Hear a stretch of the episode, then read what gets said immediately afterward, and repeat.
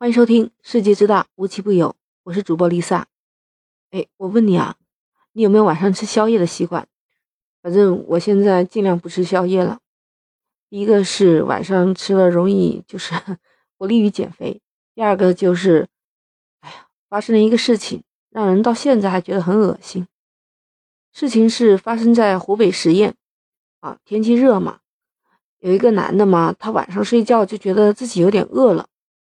他就拿出了下午在超市里面买的那个盐焗鸭腿，拆开包装以后啊，就连咬了三大口，突然就感觉这个舌头好像被针刺了一般，好痛啊！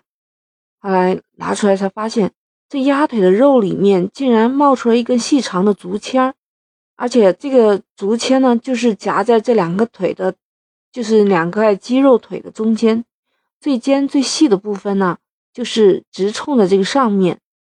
只要狠狠的咬下去以后啊，就会直接会插到口腔。那这个男的呢，看到这个竹签串起来这个鸭腿啊，当场被吓一跳。那我看到这个视频的时候，我也吓一跳啊。你说这个产品包装上面的信息，它没有写里面有竹签儿什么的，而且这个很容易一咬把自己口腔穿刺穿破了，那是不是损失更大呀？当然，这个男的呢，他就联系到了这个。包装上面有一个生产厂家，联系好以后，把图片呢都发给那工作人员看。工作人员看完了他提供的这个照片，他表示说：“哦，这是鸭腿骨折了。”对我没有说错，他回答的是鸭腿骨折了。他说鸭腿在卤味制作过程中，为了使这个鸭腿更加入味，哎，还有一个翻动的过程，所以呢。呃，有些鸭腿就会出现骨头折断的现象，所以他们就会用竹签进行骨头的固定，但是不会影响整体的口感。这时候有人就说了：“我啃个鸭腿，你还送我一个牙签，还是一个大竹签，这是用来剔什么的？剔牙还是把我的嘴刺伤的这种啊？”还有人就说：“你就不怕这是真的鸭腿吗？”还是用竹签作为骨头，用其他的碎肉压榨出来的鸭腿呢？反正，在鸭腿的这个零食中出现的木棍，他们说是正常现象。哎呀，不光是湖北这个，还有一位陈先生，他曾经在那个株洲的龙腾国际店买了四包靓媳妇牌的盐焗鸭腿，每一包，嗯，当时售价就是四块九。买回家以后啊，吃到第二包。他拿着包装袋吃完上半部分，准备把包装袋抽开了吃下半部分的时候，没想到连着鸭腿骨头一起扯了下来，结果骨头里面竟然藏着一个竹签，这个竹签有五六厘米长啊！他说太不可思议了，幸亏还没扎到嘴，所以他当时联系了零食店，但对方却只是简单的回复，也没有给他做处理啊，也没有登记他的相关信息。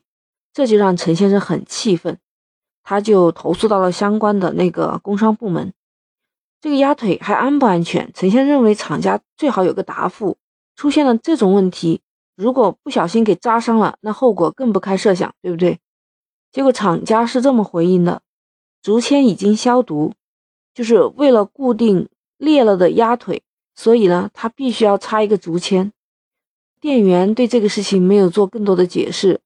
只是说店长在外头也没有办法赶过来，所以到现场去的记者也相当于吃了一个闭门羹，然后就联系了那个包装上面的厂家，结果厂家也是这么回应的，说是原材料的鸭腿在运输过程中啊，装卸工过于暴力，会导致一些鸭腿啊断裂的现象，所以在他们生产的过程中就用竹签来固定这种断裂的鸭腿。那又为了防止这个两头尖的竹签会戳穿那个包装袋，会使它漏气嘛？那食物又会造成浪费，所以他说他们的竹签都是经过一百二十度的高温消毒杀菌的，不会影响到鸭腿的品质和口感。其实有关部门已经回复了，说包装食品中不能有异物，这是竹签是属于异常物品啊，我们消费者可以获得十倍的赔偿。我心里真的都凉凉了。以前我还经常买这样的鸭腿、鸡腿，因为图方便嘛，嗯，甚至还买给孩子吃。我想我以后真的不太敢买这类的产品了。鉴于我们这种辨识能力太低的话，我们在吃零食的时候最好还是细嚼慢咽，因为只有这样，我们才能保护我们自己不会把食品里面的其他异常的物品吞到肚子里去。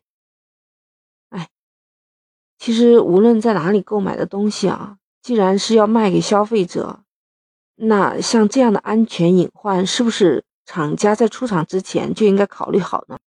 好了，今天我讲的故事就到这儿了。你有什么样的想法，可以在评论区留言哦。如果你还想听更多的离奇怪论，点击搜索 Lisa 零二零八八。喜欢这个专辑就点击订阅、收藏、点赞哦。如果你能给我一个五星好评，那非常感谢。那我们下期再见。